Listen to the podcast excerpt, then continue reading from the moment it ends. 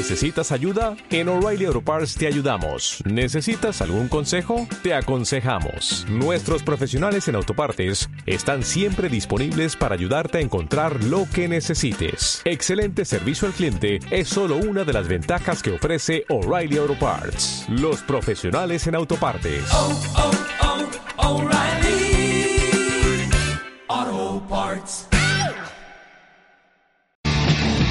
La tronada sindical.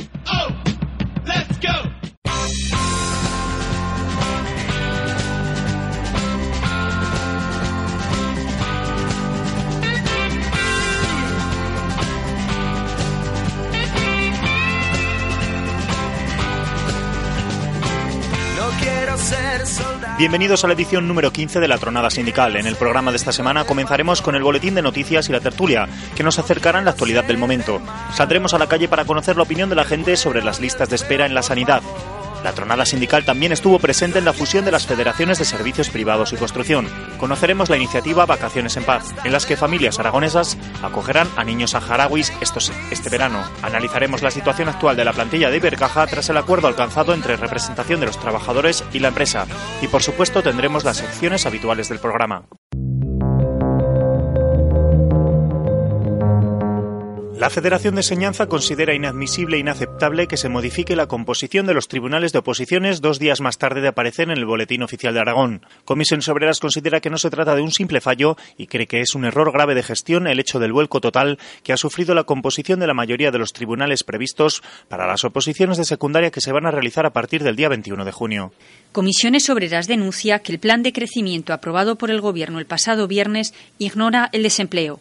El Plan para el Crecimiento, la Competitividad y la Eficiencia, aprobado por el Gobierno, no incluye medidas para mejorar la empleabilidad y aumentar la protección de los parados de larga duración, y tampoco servirá para impulsar el crecimiento con la fuerza necesaria.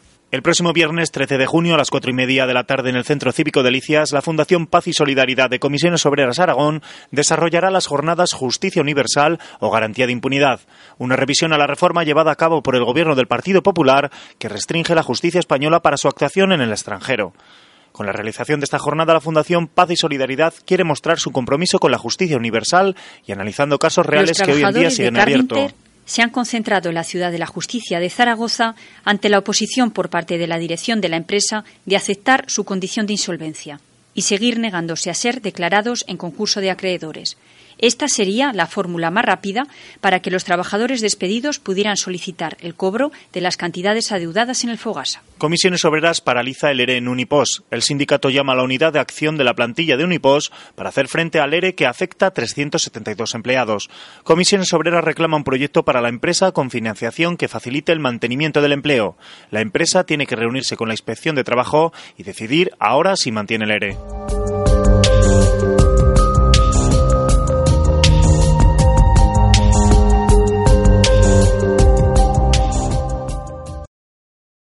Buen día. Damos inicio a la tertulia en abierto con Jorge Tabuenca, recientemente elegido secretario general de la Unión Comarcal de Comisiones Obreras en Andorra. Enhorabuena, Jorge.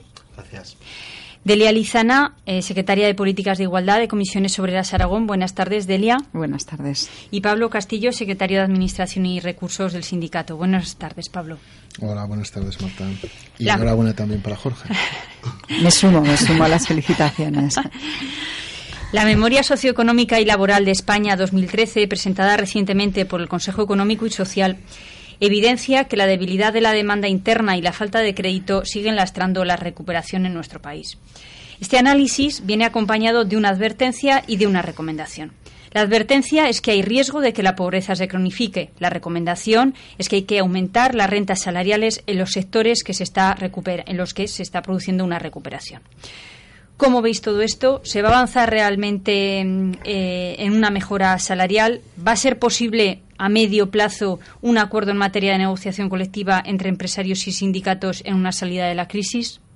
Bueno, a mí me gustaría que fuera posible. Creo que se dan las circunstancias como para que los empresarios empiecen a actuar con altura de miras y no en base a egoístas, a, a intereses egoístas e individuales que suele ser lo que caracteriza la actuación empresarial a corto plazo, y, pero que con esa actuación ellos mismos están cavando la tumba de la economía que evidentemente es la nuestra, pero también será la suya. Bueno, pues yo creo que estamos en un momento muy, muy difícil y, con, una grande, con unas grandes desigualdades en la que, desde luego, como dice el informe del Consejo Económico Social, la pobreza se, está, se está cronificando y, y tener trabajo no garantiza salir de la pobreza. ¿no? Entonces, evidentemente, eh, es necesario que, que, se impulse, que se impulse el aumento salarial y, sobre todo, mantener las, las ayudas sociales a nivel de Aragón, por ejemplo, eh, tener, tener muy claro que el ingreso aragonés de, de inserción están poniendo todas las trabas todas las trabas posibles para, para que nadie pueda pueda llegar a ellas. Entonces la verdad que es es bastante complicado pero hay que ser optimistas y pensar que, que sí que vamos a poder a ver, pues yo discrepo, yo no soy tan optimista y yo creo que en estos momentos lo que sería muy deseable para nosotros o para nuestra organización o sobre todo por las personas a las que representamos, que es a todos los trabajadores, tengan empleo o no, creo que es un momento muy difícil para llegar a un acuerdo con los empresarios. Creo que en estos momentos está mm, se pone encima de la mesa la necesidad de, la, de creación de empleo, como vemos en los informes que, eh, de los que hoy vamos a hablar, en los que la precarización del empleo es importante. El empleo que se está creando no es un empleo de calidad y desde luego no garantiza a un trabajador que no, vamos, ya no es mileurista. Como he dicho en anteriores ocasiones, Mm. el trabajador ya es pobre, ya no puede asumir pues lo que serían los gastos energéticos, lo que sería la- los gastos que se tienen en el hogar. Entonces, yo creo que sí que es un impo- una materia importante que debemos de pelear, pero creo que en estos momentos no están por la labor. Creo que las organizaciones empresariales y el gobierno, desde luego, no lo están haciendo nada posible. No, yo cuando digo de, ser optimista estoy pensando en, en un cambio de cambio de gobierno y los acuerdos con los empresarios también se esfuerzan con, con reformas y con, con reformas de otro estilo a las que estamos a las que estamos Acostumbrados. ¿no? Yo quiero recordar que gracias a este gobierno somos uno de los países o el país que más creció en desigualdad, es decir, donde la crisis ha sido una excusa para que los ricos sean más ricos y los pobres desde luego sean más pobres y que esa tende- esa eh, separación que existe entre una clase y otra, desde luego casi ha- haya desaparecido la clase media. Eh, el tener un trabajo, como he dicho anteriormente, no garantiza no ser Este incremento de la desigualdad del que hablas, Delia, también se acaba evidenciando eh, cuando ponemos el foco en el análisis del mercado de trabajo. Eh, los últimos datos del mes de mayo han evidenciado que mm, el paro registrado ha descendido gracias fundamentalmente al empleo precario y al empleo de temporada. Las cifras de afiliación a la seguridad social también atestiguan que el empleo ha comenzado a crecer pero eh, se detecta un aumento de los trabajadores pobres, como ya, ya avanzabais, y también eh, que el empleo sea cada vez menos garantía para salir de la pobreza. Por tanto, eh, el escenario puede ser eh, un cambio de tendencia, pero la pregunta sería eh, hacia qué tendencia, ¿no? Hacia, hacia dónde vamos. Pues yo creo que vamos hacia una tendencia de crear un trabajador pobre. Es decir, eh, en estos momentos la creación de empleo que tenemos es un empleo muy precario, muy temporal y desde luego no en las mismas condiciones en las que se creaba el empleo. Gracias, como he dicho anteriormente, a las políticas de este gobierno, eh, gracias a la reforma laboral. Eh, sí que es cierto que los datos de afiliación a la seguridad social crecen, pero nos debemos de pensar, cuál, vamos, debemos de poner encima de la mesa cuáles son las cotizaciones a la seguridad social que están haciendo esos trabajadores. Es decir, no están cotizando por un tiempo completo de jornada, no están, es decir, estamos creando un empleo muy precario, o se está creando un empleo, un empleo muy precario. Bueno, yo creo que hay que primero hay que hacer una valoración antes de hay que hacer una consideración antes de valorarlo. Y es que probablemente todo indica que el gobierno una vez más miente. Miente porque los datos que nos da no están bien desglosados.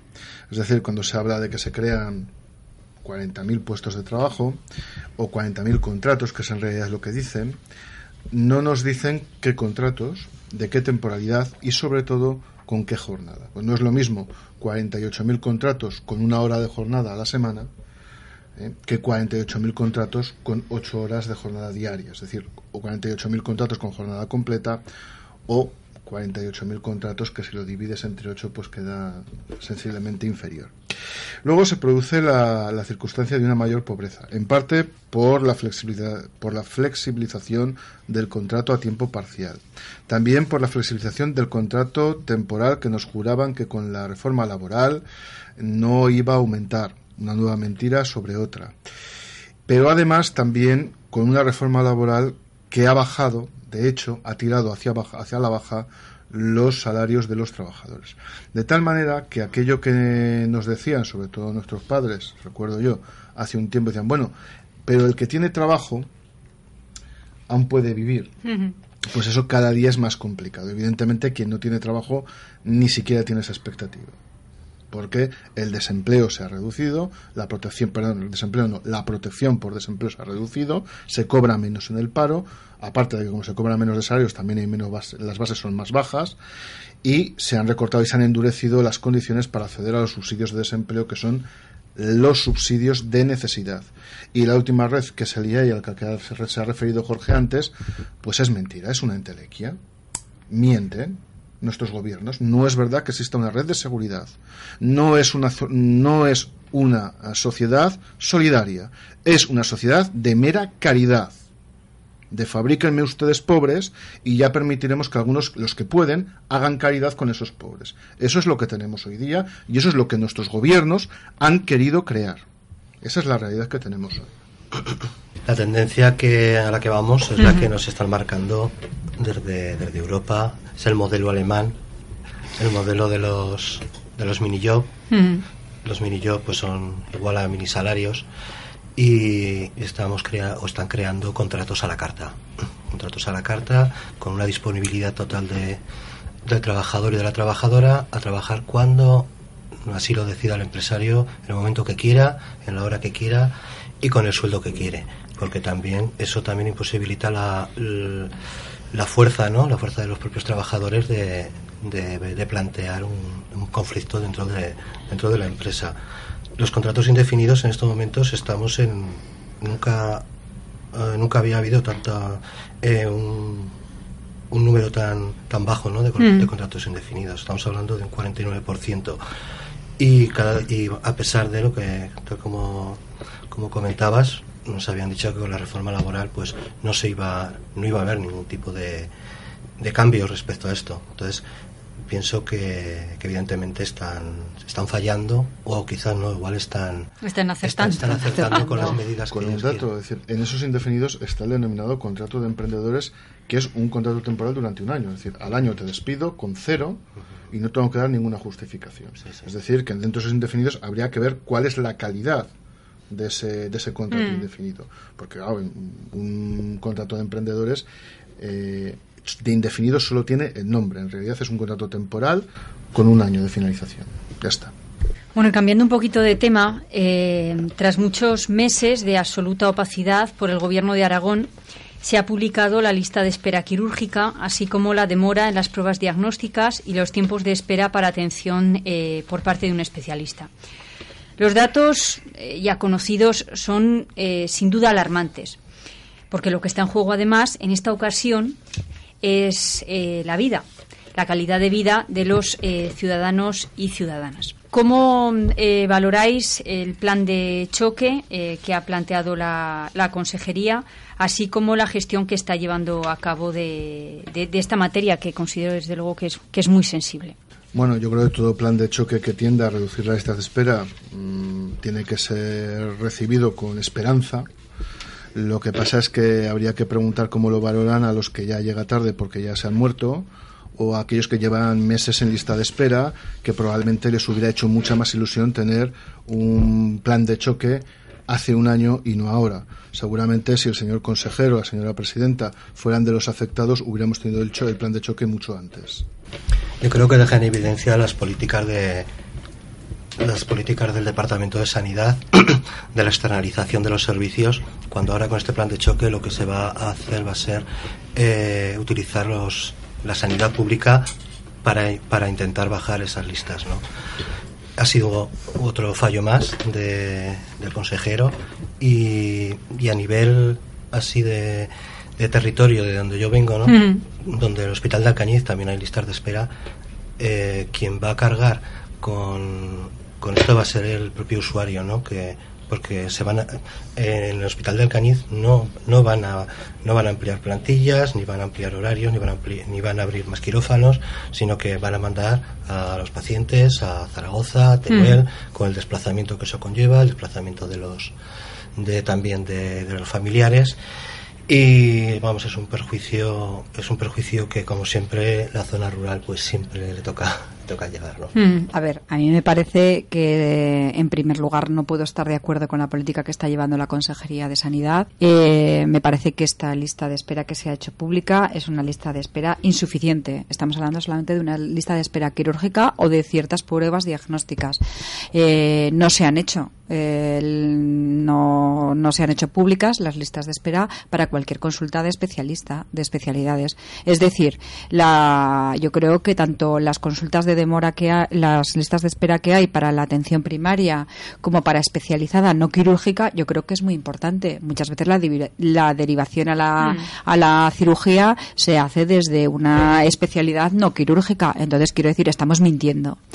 Yo no creo que exista un plan de choque. Yo creo que simplemente ha habido algunas contrataciones o algunas adecuaciones de plantilla a algunas situaciones determinadas y eh, a poner a trabajar a cierto personal en jornadas de tarde. Es decir, eh, yo no estoy con esto diciendo que esté a favor de las peonadas o de ciertas eh, eh, o ciertos planes que ejecutivos anteriores llevaron a cabo, pero sí que no puedo estar de acuerdo en que los hospitales por la tarde, por ejemplo, cierren. Es decir, no entiendo por qué un quirófano por la tarde, por ejemplo, en el caso de Alcañiz, que es la zona rural, tiene que cerrar por la tarde y no abrir y contratar a especialistas o a personal de enfermería y a personal eh, pues no sanitario para que puedan atender esa lista de espera. Yo creo que es una mala, muy mala gestión de la sanidad.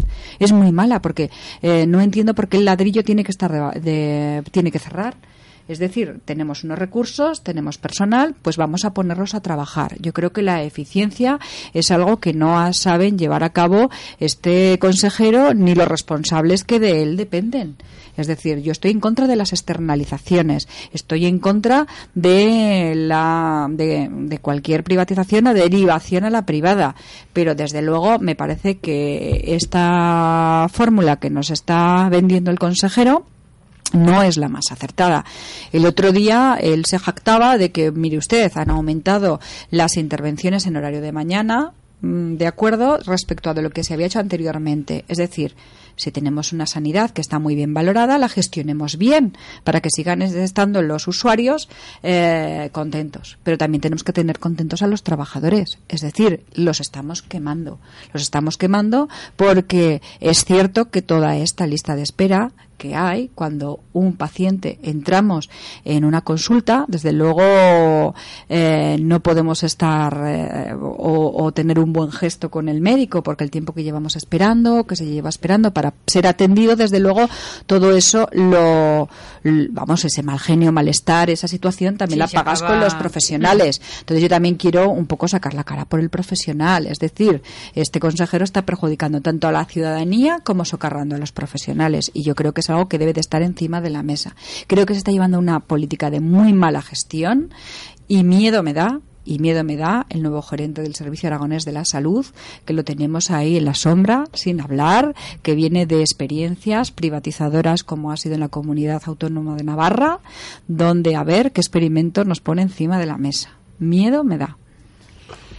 Bueno, pues veremos cómo va evolucionando la lista de espera y la calidad de vida de los ciudadanos. Y llegamos al final de esta tertulia.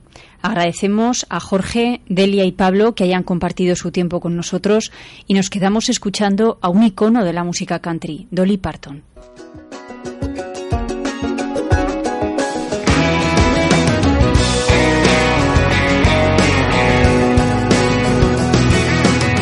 Looking out of my window pane, tears mingling with the rain. I'm so lonesome I could cry just like old Hank. Staring down on the city street, feeling empty and incomplete. There's a place I need to be to fill my tank. A place I can go where I can be free, where I can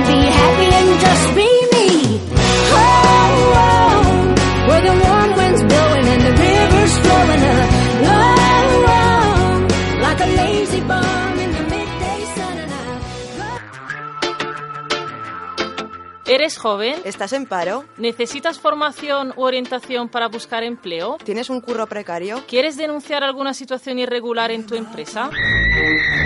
Vente a la asesoría del Espacio Joven de Comisiones Obreras de Aragón. Te atenderemos, seas o no del sindicato, todos los martes de 5 a 7 de la tarde en nuestra sede de Zaragoza, en Paseo de la Constitución 12 en la planta baja. Para más información, visita la web aragón.ccoo.es y nuestros perfiles en Facebook y Twitter. Desde el Espacio Joven de Comisiones Obreras Aragón, te informamos, asesoramos, apoyamos y juntas construiremos un futuro mejor para la juventud.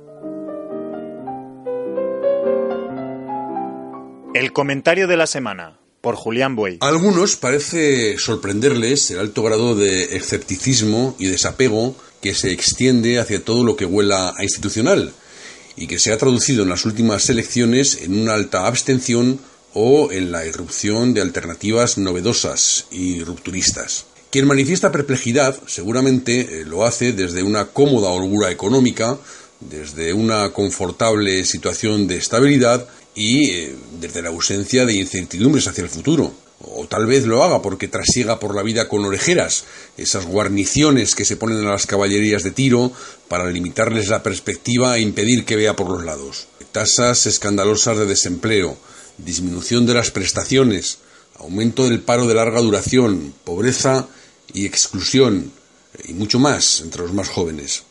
Y a pesar de la propaganda oficial, sensación de que el futuro está crudo y el sistema parece no dar soluciones. Es lo que hay.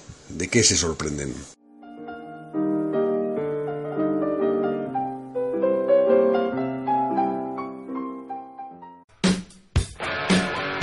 Hoy hemos salido a la calle para conocer la opinión de la ciudadanía sobre la situación de la sanidad pública y en especial con el tema de las listas de espera. Comenzamos. Bueno, las listas de espera yo gracias a Dios la uso poco, pero dicen que son muy largas.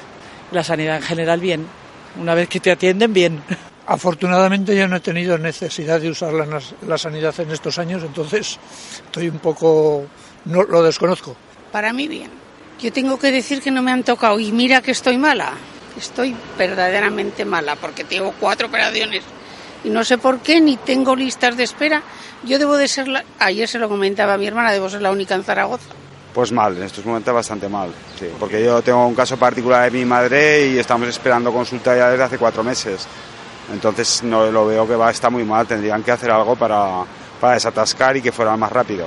Muy mal, porque llevo esperando para que me hagan una ir a que me visite el traumatólogo la rodilla y llevo más de mes y medio y todavía no he recibido ni la carta para, para la citación. Bueno, pues yo creo que este gobierno está intentando mejorarlo como puede, pero bueno, habría que desde mi punto de vista dar un cambio muy drástico y semi-privatizar la enseñanza, hoy perdón, la sanidad pública. Una asociación desde hace años sanitaria y la verdad es que funciona maravillosamente. No perderíamos nada. Pues a mí ahora mismo bien, la verdad es que en cuestión de tres meses me han visitado tres especialistas. Hay gente que no, que lleva mucho tiempo esperando, pero a mí particularmente he debido pillar alguna baja de alguien y he tenido suerte. Mal. La lista de espera no puede ser insostenible esto, ¿no? No puede ser que, que alguien que necesite ser operado esté en una lista de tantos meses de espera. Lo veo muy mal. Pues para mí mal. Además, yo soy trabajadora de la sanidad. ¿Por qué? Pues porque se han ido alargando en el tiempo y por, pues por dejación de los que nos gobiernan. Fatal. Tengo a mi madre esperando hace cinco meses y le han tenido que volver a repetir todas las pruebas para, para poder operar, hacer un pre del preoperatorio, claro. Que no roben tanto. Creo que esa es la solución. Si, si, encima de que gana mucho dinero se lo llevan todo, no llegamos a ningún lado.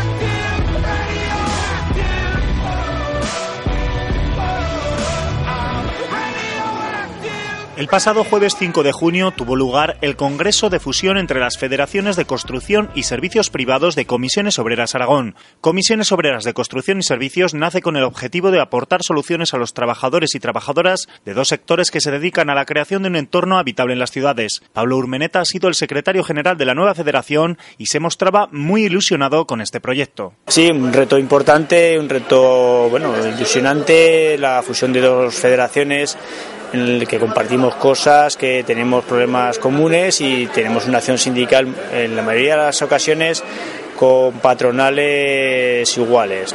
Por eso, pues con ganas, con, deseos de que los trabajadores eh, eh, se beneficien de esta fusión. Creo que la organización va a salir reforzada y va a tener una herramienta mucho más eficaz, mucho más potente, mucho más ágil para llegar a todos los centros y a todos los problemas que ahora no son pocos.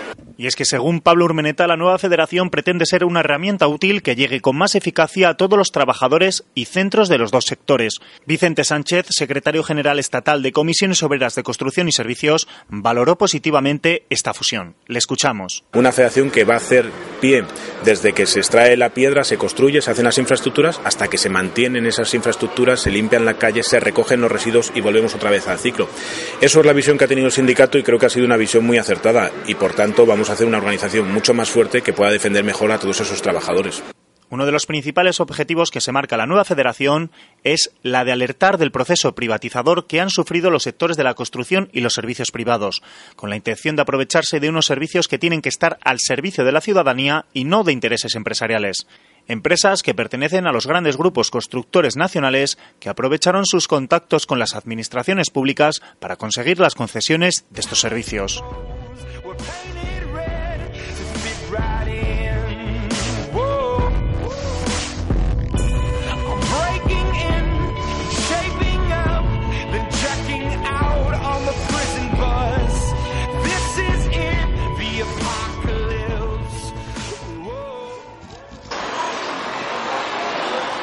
Chica, pero qué gafas de sol más chic llevas. Seguro que te han costado un montón, ¿no?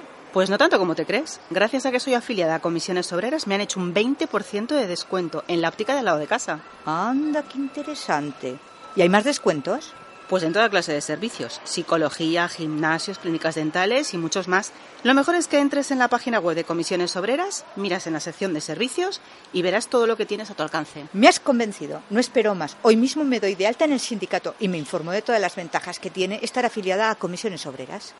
Pues buenas tardes, estamos con Jesús Maestro y Laura Barceló. Los dos son responsables de Vacaciones en Paz de la asociación Undraiga.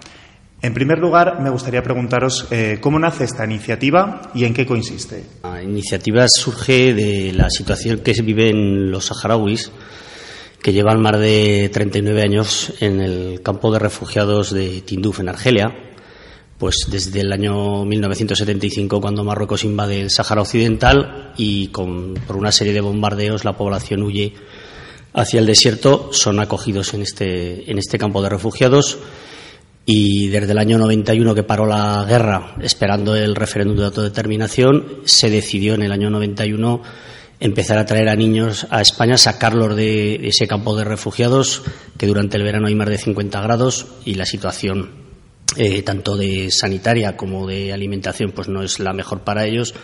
Y tratar de darles aquí durante los dos meses de verano pues esa especie de, de, bueno de premio y de, y de facilitarles pues el acceso a la sanidad a una serie de revisiones médicas y bueno aprenden el idioma y demás entonces ya son pues eso casi 20 años que se viene haciendo y nosotros aquí en Aragón pues desde hace más de 15 eh, venimos acogiendo niños de este campo de refugiados ¿Cuántos meses están los jóvenes saharauis en nuestra comunidad autónoma y qué hacen? ¿Qué hacen cuando vienen? Mm, están dos meses.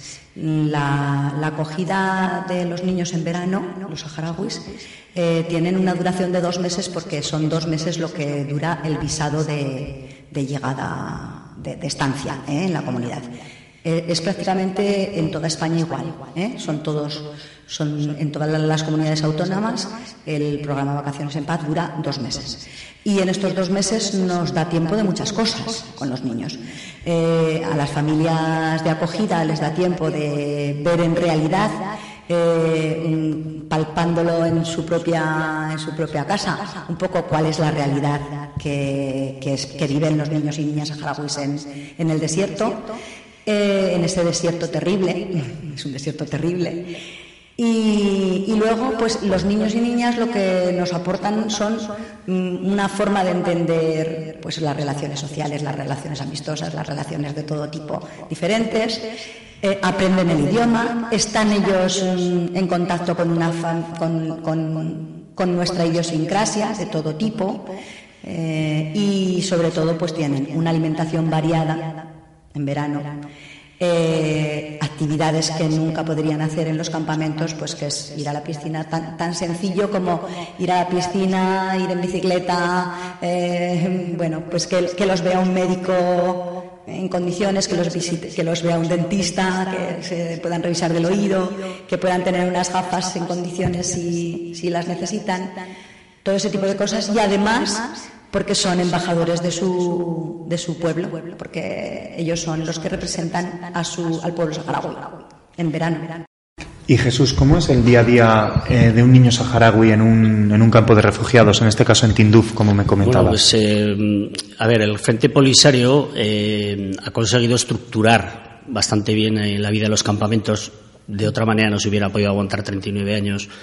Entonces, los, los niños están al 100% escolarizados en primaria y en secundaria parcialmente, ¿eh? porque también salen a, Argelia, antes salían también a Cuba, a Libia a, estudiar la secundaria y ahora actualmente pues solo lo, pueden hacer en Argelia y algunos niños también aquí en España en algunos programas que hay de, estudios y, en, y algunos universitarios que también están aquí con nosotros, ¿no? Pero como decía, se ha organizado toda la escolaridad, un poquito la sanidad, es decir, pueden acceder a algo de sanidad pero nunca los medios que tenemos aquí, evidentemente, de, revisiones y de controles médicos, ni de ni, o sea, tampoco hay muchos medicamentos, es decir, es todo muy sencillo, pero muy precario. Y bueno, pues la comida es todo ayuda humanitaria, allí no hay posibilidades prácticamente de, cultivar nada, aunque hay un, algún centro, alguna pequeña granja y algún pequeño huerto, pues para tratar de alimentar a los enfermos, algunos hospitales, eh, a los niños, a un anciano y demás, pero es muy poca las posibilidades que hay ahí en el, campo de refugiados. Entonces todo depende de la ayuda humanitaria. Claro, 39 años de ayuda humanitaria eh, cansan a cualquiera, es decir, el propio ACNUR, los organismos internacionales. Mm, bueno, también la verdad es que tampoco hacen nada para resolver la situación del todo que está pendiente de celebrar el referéndum. Naciones Unidas ya dijo todo lo que tenía que decir. Cada año renueva la orden de que se celebre el referéndum. Eh, da la razón a los saharauis. Marruecos no tiene ninguna eh, posibilidad legal de ocupar el Sáhara Occidental. No tiene derecho a reivindicar nada de allí, según las Naciones Unidas. Pero eh, la comunidad internacional pues mira para otro lado. España, Francia, Estados Unidos y bueno, pues permiten que Marruecos siga violando los derechos humanos en, los territorios ocupados, mantener a cientos de miles de familias separadas, que están separadas estos 39 años las familias que se quedaron en el territorio del Sáhara Occidental ocupado y los que están en los campos están separados. Hay programas de reencuentros, pero, pero son muy escasos. Entonces, claro, la situación, a ver, ellos, los niños sobre todo, son felices en cualquier parte, donde haya unas mínimas eh, necesidades cubiertas, como es el caso este del campo de refugiados. Los niños tienen pues mucha más libertad que aquí, pues están en la calle, hay muchos niños y entonces pues, los niños son felices allí y cuando vienen aquí pues un poquito están pues a ver, entre miedo, expectantes, eh, lo que les han contado los mayores, algunos ya repiten y por lo tanto ya, ya lo saben pero como dijimos, cuesta un poquito convencerlos para venir. Es decir, hay mucha gente que se piensa que es que van a querer quedarse aquí o como que van a llorar cuando se van y al revés. Están deseando volver a su casa, ellos tienen su familia, sus hermanos, sus amigos allí y aquí vienen un poquito pues para salir de la rutina de allí, de las malas condiciones que hay sobre todo en verano y como digo, aprenden el español, pues aprenden a usar bien los ordenadores, pues aprenden pues un poco pues lo que es la, la vida, dijéramos, en una gran ciudad, pues el tráfico, en fin, aprenden cosas que, de otra manera pues no podrían acceder. Eso es bueno para su desarrollo emocional y aparte de eso, bueno, pues como decimos, hacen mucho ejercicio. Allí con las temperaturas no es fácil hacer deporte y entonces, bueno, pues aquí la piscina, la bicicleta, el fútbol para ellos es mucho más fácil de practicar aquí, es, hay unas condiciones mucho mejores. Eso se les nota, todos ganan peso, dos, tres kilos aquí durante los dos meses del verano, se les nota mucho más mejor, más estirados, el cuerpo, en fin, la verdad es que es un, cuando vienen eh, los que ya los conocemos otros años, pues, pues ves que, que, que, los meses de los campamentos pues han perdido kilos, están desmejorados y cuando se van los ves tan sanos y tan majos que la verdad es que, que te llena de orgullo de, verlos allí de, cuando se van ¿no? y que se van contentos porque se van a su casa, se van con su familia, con sus amigos y eso es lo que tiene que saber todo el mundo que estos niños tienen familias, son muy queridos y por lo tanto están deseando volver a, a su casa y, y, además así es el proyecto, ¿no? Y Laura, eh, ¿algún testimonio, alguna cosa que te hayan contado cuando se volvieran, que te, ha, que te haya impactado o que, te haya, o que recuerdes ahora? Mira, yo en principio, aparte de ser la coordinadora del, del, programa, eh, soy familia de acogida desde hace mucho tiempo somos familia de acogida. Eh, y, bueno, pues nosotros tenemos la experiencia de, nues, de, nuestros niños que hemos tenido en casa y de, y de casi todos los niños que han pasado por la, por la asociación. Entonces, mmm, hay, hay, diversidad de, de, formas de entenderlo, ¿no? Cuando ellos vuelven, eh, no, no, no cuentan muchas cosas ni a su familia ni a sus amigos. Eso sí, enseñan mucho las fotos se llevan las fotos de lo que han hecho durante el verano. Y eso es muy importante. Muy importante porque las, las, fotos las enseñan, pueden enseñarle a los demás lo que han hecho, quiénes son su familia, cómo se han ido a, a los sitios donde han ido, qué han hecho durante el verano. Y eso, a través de las fotos, es como más se pueden relacionar pueden relacionar lo que han vivido aquí con, con, los campamentos. Entonces, eso es muy emocionante porque los críos se llevan el mejor tesoro que se puedan llevar es un álbum bueno de fotos donde haya todas las actividades que hayan hecho durante el verano. Bueno, y finalmente, me lo podéis responder cualquiera de los dos, eh, una familia que esté interesado, eh, interesada en acoger estos niños eh, durante dos meses, ¿qué tiene que hacer? Pues mira, lo único que pedimos es que, pues eso, son todo tipo de familias eh, pasan una entrevista, evidentemente. Eh, contamos con la colaboración del Servicio de Menores también del Gobierno de Aragón, puesto que se trata de menores eh, y tiene que haber un control. Y lo que pedimos a las familias es tiempo y dedicación. Nosotros lo que ofrecemos es todo el apoyo. Tenemos monitores saharauis, bilingües, que van a estar permanentemente en contacto con ellos, con las familias, para cualquier necesidad. Organizamos una serie de actividades conjuntas también durante el verano, pues el parque de atracciones, algunas actividades de, de festivas y demás y van a estar siempre apoyados. Estamos también pues, aquí en Zaragoza, en la piscina de la Diputación Provincial, en el Alto Carabinas, pues por las tardes nos juntamos allí con los monitores de los niños, eso les desahoga bastante y les, y les anima mucho los primeros días. Y bueno, pues a, animarles a la gente que quiera vivir una experiencia y como digo, muy gratificante en algunos momentos. Pues no hay que ocultarlo, que puede ser dura, es una relación con un niño y, y demás, pero, pero todo se supera con, con ganas y con, y con amor y bueno, lo que tienen que hacer es ponerse en contacto con la asociación. Mira, ahí voy a dar un solo teléfono que es el 620 038204 y también podéis eh, entrar en la página web de Umdraiga, como suena, umdraiga.com, donde también tenemos información de vacaciones en paz, el correo electrónico y demás. El correo es muy fácil, sede arroba. De esta manera os ponéis en contacto, nosotros eh, realizamos una entrevista y, bueno, pues en función ahora ya del proyecto que ya vendrán el día 22 de junio, eh, van a estar hasta el 21 de agosto, pues bueno, con, tenemos ya que ir cerrando, nos faltan todavía unas cuantas familias y por eso desde aquí queremos hacer esa llamada eh, a las familias aragonesas solidarias que, que nos ayuden y que se animen, que, es, que todos podemos hacerlo y que es, es muy fácil y muy gratificante. Pues muchas gracias por haber venido. Gracias a Gracias a vosotros.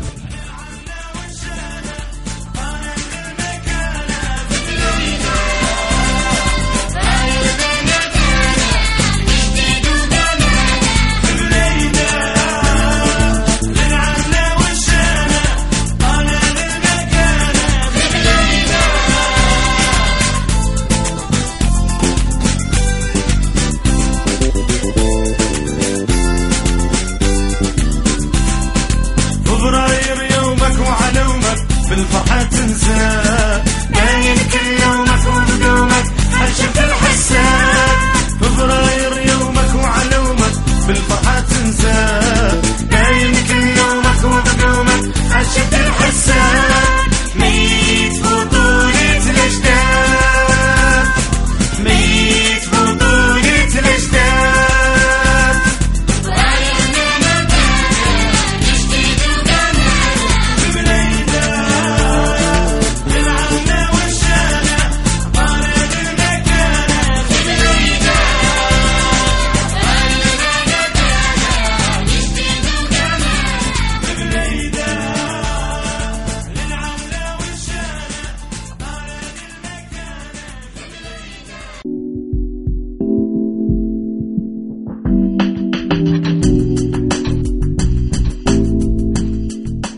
Esta semana en el espacio Novedades Jurídicas volvemos a contar con la presencia de Pablo Castillo, miembro de la Comisión Ejecutiva y abogado. ¿De qué vamos a hablar esta semana, Pablo? Hoy no vamos a hablar de una sentencia en concreto, sino que vamos a, voy a comentar una leyenda urbana, un mito, eh, un rumor falso pero que mucha gente cree que es cierto y se refiere a un tema pues que dadas las fechas en las que estamos es interesante, como son las vacaciones. Estoy me estoy refiriendo a cómo se determina legalmente el periodo de disfrute de vacaciones, es decir, eh, si yo puedo decidir que me voy en julio, en agosto, quién lo decide, si lo decide el trabajador, lo decide la empresa, cómo se cómo se llega a fijar el periodo de vacaciones de cada trabajador. Bien, eh, existe un rumor o una especie en la calle en el sentido de que de los 30 días de vacaciones que con carácter general tenemos todos según la ley, puede haber mejoras por convenio colectivo, 15 días los fija el empresario y 15 días los fija el trabajador. Y esta regla, que está en la calle y que eh, suele funcionar cuando la aplican, en realidad no aparece en la ley. La ley no contempla esta fórmula, la ley contempla solamente que el periodo de vacaciones se fija de mutuo acuerdo entre el empresario y el trabajador y que si no llegan a un acuerdo lo fija un juez a través de un procedimiento especial. Es decir, es falso que 15 días los decida el trabajador y 15 la empresa. Aunque es cierto que donde lo aplican y los dos están conformes con ello, funciona bien pero repito, no deja de ser un mito, una leyenda urbana, no es cierta. Entonces conviene saber que no lo es. Es cierto que en algunos convenios se fijan eh, criterios para coger las vacaciones, para fijar los periodos de vacaciones en determinados periodos estivales, o bien porque la empresa cierra, o incluso a lo mejor en algún convenio puede que recoja la fórmula que he descrito como leyenda. En ese caso sí será una norma, pero porque lo dirá un convenio colectivo. Con carácter general no es cierta y no, y no funciona, pero es de esos casos que son mitos o leyendas que hay en la, en la vida, también en el derecho, y que a veces actuamos mm, con creencias falsas. Pues eso es todo. Gracias.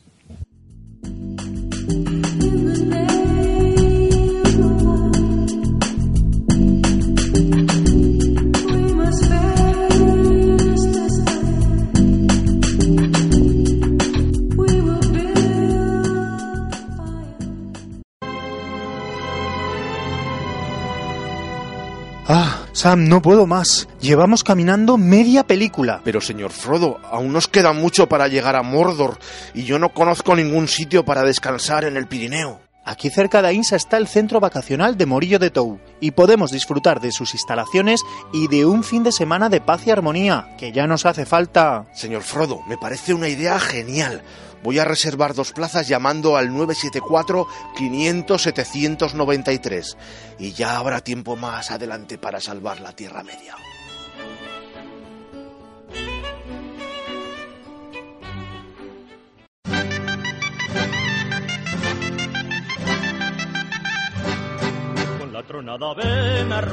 Hoy en nuestra sección Vocabulario Aragonés conoceremos algunos utensilios que utilizamos habitualmente. Vamos a recuperar eh, un tema que tratamos hace poco pero que por supuesto no, no acabamos y que tampoco vamos a acabar hoy, que tiene que ver con los trastes, con los utensilios que usamos habitualmente. Y lo quería retomar porque hay muchos de, uso todavía común. Estos sí que no son palabras que se usan muy poco o que usan todavía los del Pirineo, y no, sino que se usan de forma muy habitual y que, bueno, pues estas dos semanas he ido oyendo y me ha parecido que era bueno recuperar el, el tema. No hay que confundir los trastes con los trastos. A los trastos en aragonés los llamamos zarrios. y por tanto, no vamos a hablar de zarrios, sino que vamos a hablar de, pues eso, de trastos, de utensilios de uso habitual. El primero es pozal que usamos muy habitualmente y es como aquí llamamos a los, a los cubos. O si es un poco más grande, porque esto un pozal sería un cubo, pues normalito, pequeño, si es un poco más grande, utilizamos la palabra balde. La, la palabra balde, digamos, pues es un cubo así muy grande. Yo recuerdo cuando era muy niño, muy, muy pequeño, que a mí me vallaban en un balde que a mí me parecía muy, muy grande. Eh, otra palabra que se usa habitualmente es la palabra badil. Eh, que es lo que utilizamos cuando escobamos, cuando barremos. El badil es el recogedor de la basura. Y ya digo que ese se usa de forma muy habitual. Eh, en Aragón, cuando metemos cosas en un bote, no decimos bote, solemos decir pote. O cuando ponemos tapones a una botella normalmente, le decimos tapes en vez de tapones. Y eh, el último ya, digamos, eh, nuestros yayos no suelen utilizar eh, bastones, sino que usan gallatas. Que, que digo los yayos porque son los que la usan habitualmente. Bueno, y una, y una frase final que tiene que ver con el nombre del programa. con la tronada, si no sales con bateaguas, te chipias que es como diríamos aquí que cuando hay tormenta, si no sales con paraguas, te mojas. vamos juntos que se oye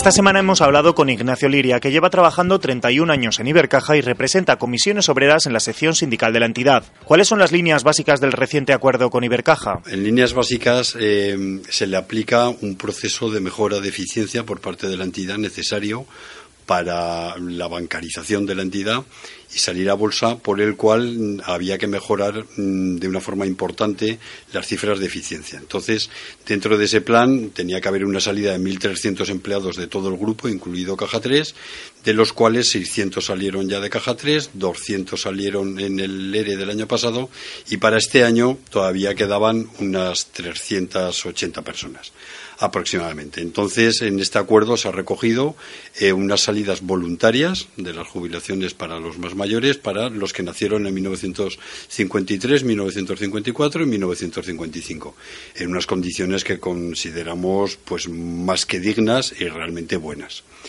Eh, por otro lado, nos preocupaba mucho más cómo iba a quedar el resto de la plantilla y entonces el principal riesgo, ya que eh, había un aseguramiento de empleo que propuso comisiones obreras eh, era la deslocalización familiar. Entonces nos preocupó muchísimo el cierre de oficinas y el traslado a grandes distancias.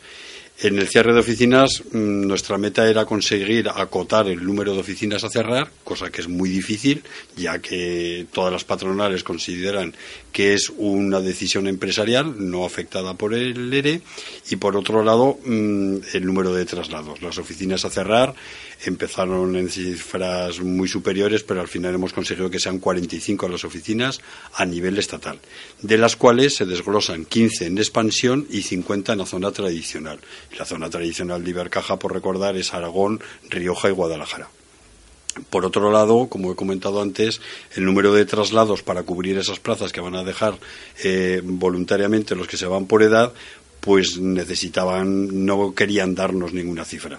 Entonces, al final, también hemos conseguido acotar que sean 75 personas las trasladadas a más de 50 kilómetros, que es lo que consideramos que es la deslocalización real, con unas indemnizaciones, además por traslado, muy altas, lo cual hace que la empresa se piense tres veces antes de mm, deslocalizar a alguien o de trasladarlo, porque al fin y al cabo, pues eh, las razones económicas son las que basan en todo este proceso de ERE. ¿Crees que Ibercaja realizará en un futuro cercano un nuevo ajuste de plantilla? Sin duda alguna. Queda todavía unas 200 personas que han quedado para el año que viene pero esas condiciones han quedado totalmente blindadas con este ERE y ante lo que se espera que sea un ERE de movilidad, únicamente de movilidad, ya que la provincia más afectada sería Zaragoza, posterior a la fusión con, Caja 3, en este caso con CAI, eh, se ha remitido a que el año que viene esa movilidad eh, se realice a través de otro ERE por razones organizativas blindando totalmente las condiciones económicas que este año hemos firmado. ¿Cuál ha sido la apuesta de Comisiones Obreras Aragón? Bueno, pues yo creo que tenemos que estar orgullosos porque primero em, nos hemos dedicado a blindar el empleo, cosa que conseguimos desde el ERE del año pasado. hemos conseguido otro blindaje para este año y en el del año que viene quedaría blindado hasta el año 2016. Entonces, una de las premisas de comisiones obreras es blindar ese empleo.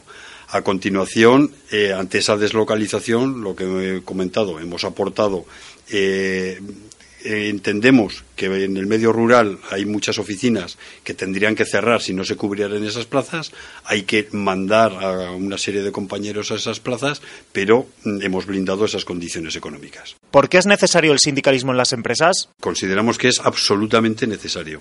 Eh, primero, porque la propia empresa, en este caso el grupo Ibercaja, reconoce que hace falta una representación fuerte y seria, que necesita un interlocutor válido. Entonces, eh, con, en los momentos que estamos viviendo tan, tan tensos y de continuos cambios en las empresas, eh, siempre la empresa y, los trabajadores vemos que es mejor eh, hacer las cosas a través de un acuerdo que no a través de una imposición, que a la larga termina creando problemas judiciales.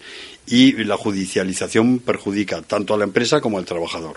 Ignacio, para ti, ¿cuál es el futuro del sistema bancario español? Yo soy bastante optimista, porque mayor limpieza que se ha hecho, yo creo que en ningún país europeo se ha hecho la limpieza por todos los abusos que se han producido dentro de la banca y mm, creo que en estos momentos, con los test de estrés que se han producido dentro de la banca española, han dejado más que saneada esas entidades. Recordar que antes había 45 cajas de ahorros, que ahora se han quedado en tres, y estamos hablando de que realmente hayan salido eh, sin ayudas públicas 10 entidades. Eh, refiriéndonos eh, al caso particular de Ibercaja, pues creemos que realmente el futuro de Ibercaja siendo una empresa eh, rentable, eh, ante las posibles necesidades de capital, podrá echar mano de esa bancarización y, por lo tanto, se verá ya eh, superado todo ese plazo de, de incertidumbres.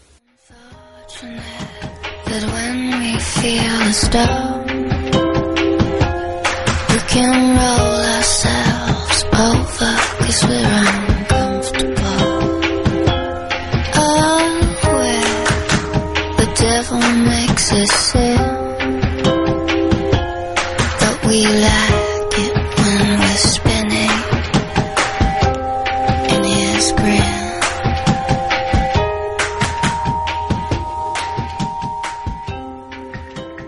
The sands on the horizon every time. You are not around.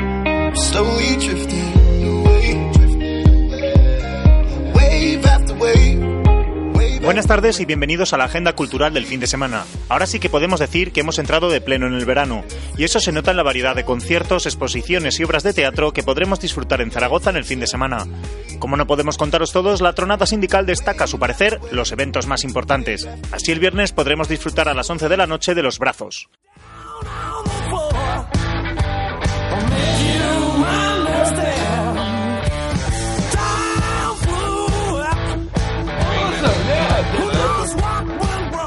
Este grupo de rock viene de Bilbao y nos transmitirá su enorme fuerza en los escenarios.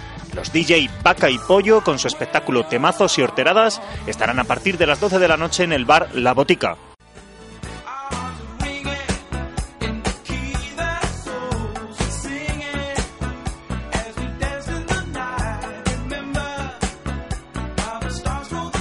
El Mundial está cada vez más cerca y por eso Starkey Pincha Discos presentará su show Goles and Hits a partir de la una de la mañana en el Teatro de las Esquinas. Este dúo de pinchadiscos junto a su genial DJ hacen un alto en el camino para ofrecernos una sesión especial con esos auténticos golazos musicales que marcaron el sonido, el baile y la fiesta de los 70 y los 80. Marta Chay estará a partir de las 7 de la tarde en la FNAC de la Plaza de España para presentar su álbum Movimientos Circulares. La iniciativa Ambar Z Music nos traerá el viernes un triple concierto. Dash Down Dromat, Load Speakers and The Sim. Los podréis disfrutar en el Centro Cívico La Almozara a partir de las 9 de la noche. La Fragua estará en la sala de música Z a partir de las 9 y media de la noche para ofrecernos versiones de los grandes grupos de la historia del rock, como Led Zeppelin o The Beatles. Y en la sala López, Arizona Baby.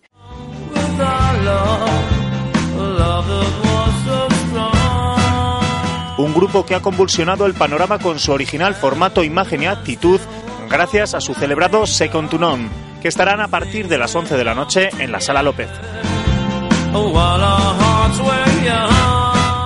Que se camuflen nuestros cuerpos.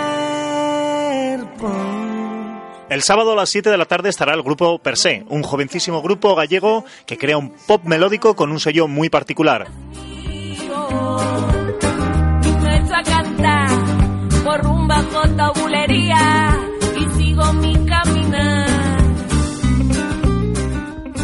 China estarán a partir de las 9 de la noche en la sala Roxy para presentar su segundo disco, Que me quiten lo caminado. La rumba chinachanera aparece en solitario o abrazada a otros estilos como el swing, reggae, son, flamenco, ska y un largo etcétera.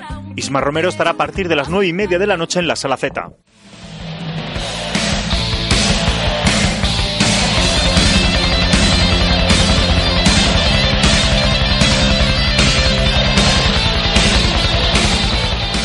grupo de rock urbano Leite presenta el 14 de junio en Zaragoza su nuevo trabajo XXX en la Sala Utopía a partir de las 9 y media de la noche. Chus Blues y José Bluefingers, dos músicos veteranos de Barcelona, deciden formar un dúo con la intención de acercar el blues a todos los públicos. Estarán en la sala Juan Sebastián Bar a partir de las 9 y media de la noche.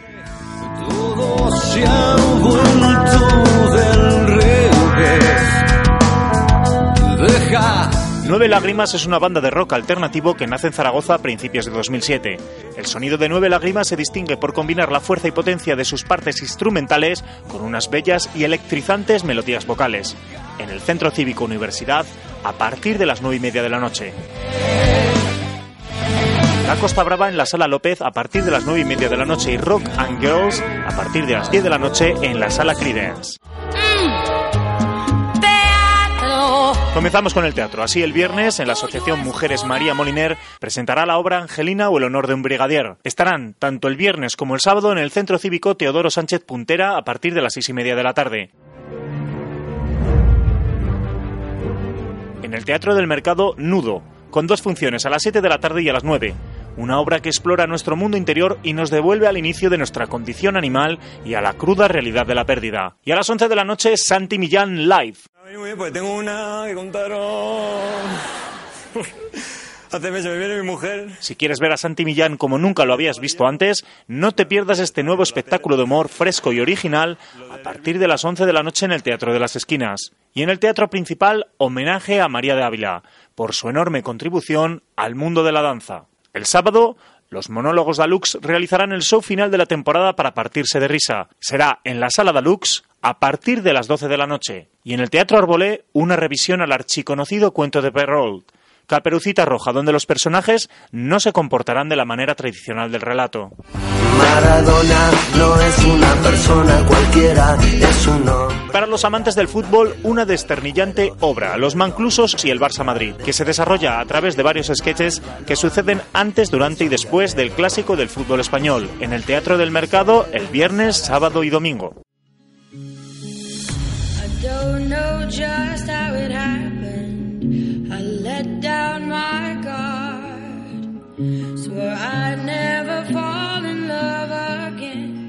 Y para finalizar, las exposiciones. Deporte con arte en el Centro Joaquín Roncal es una exposición realizada por personas que han sufrido un daño cerebral adquirido. Y la exposición fotográfica de Sur Solobato e Encrucijada, que recoge una década de la obra del fotógrafo gallego y muestra en imágenes su tierra natal. Estará en la EFNAC. Hasta aquí la agenda cultural que disfrutéis del fin de semana y os dejo con uno de los temas que más sonará este verano. Y con eso finalizamos el programa. Addicted to You, del joven DJ Avicii.